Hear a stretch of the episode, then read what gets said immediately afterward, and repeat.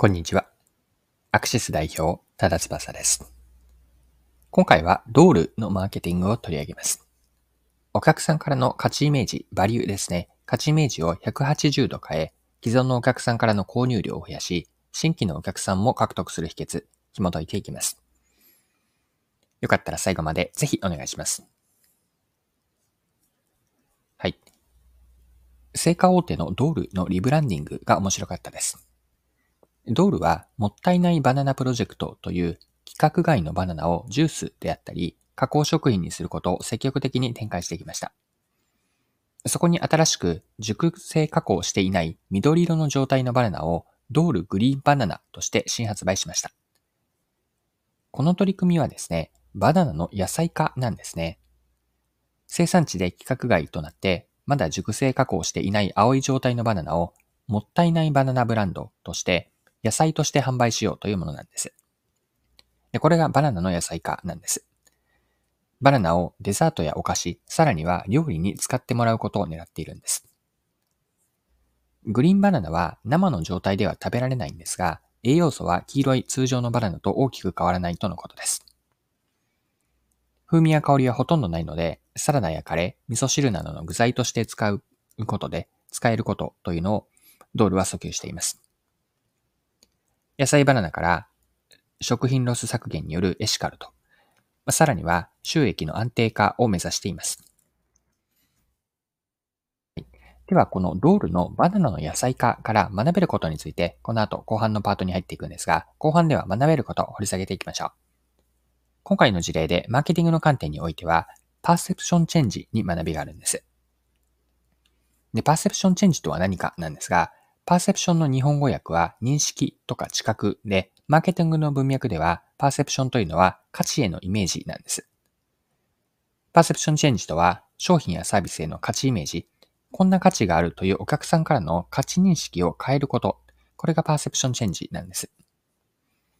野菜バナナに当てはめると、ドールは消費者のバナナへの価値イメージ、つまりパーセプションを変えようとしているんですよね。というのも、一般的にはバナナは果物としてデザートであったり、スムージーなどで消費されます。しかしドールは、もったいないバナナと銘打ち、グリーンバナナという野菜として提案しました。で、これによって消費者へのバナナへの認識が変わるんです。栄養面では黄色いバナナとほぼ同じで、風味や香りは控えめなので様々な料理に適しているということを知るんです。サラダやカレーであったり、あとは味噌汁などの食事メニューにバナナが使えると、具材として使えるという価値イメージが新たに作られるでしょう。バナナの利用シーンが広がって、食品ロスも減らせるというエシカルな側面での気づきも生まれます。まあ、とはいえなんですが、消費者の価値イメージを新しく作る。これ簡単ではないんですよね。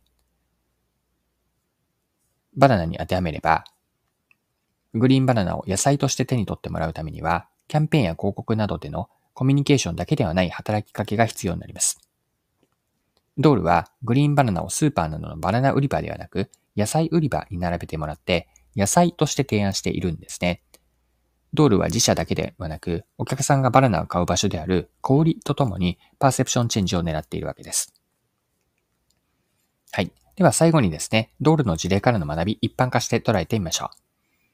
商品やサービスの新しい利用用途や使うことでの価値イメージを知ってもらうことで、既存顧客の消費量、まあ、使用量であったり、購入量が増えたり、あるいは新規のお客さんが買ってくれるということも期待できます。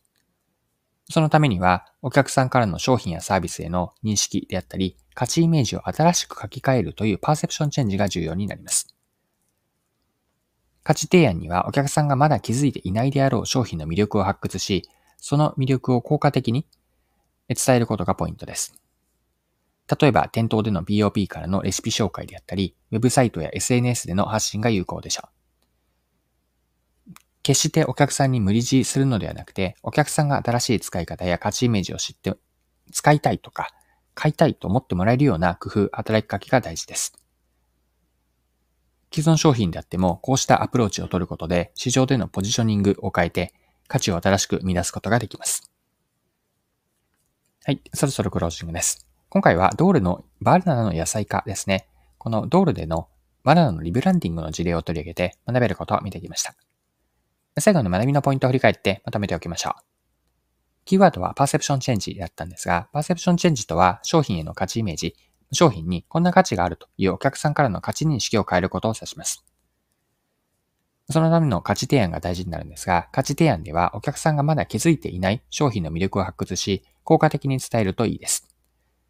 お客さんに新しい使い方や価値イメージを知ってもらって、買いたいと欲しいと思ってもらうわけです。商品の新しい価値であったり、利用用途を知ってもらうことで、既存のお客さんの利用や購入量が増えたり、新規顧客、新規のお客さんの獲得が期待できます。はい。今回は以上です。最後までお付き合いいただきありがとうございました。それでは今日も素敵な一日にしていきましょう。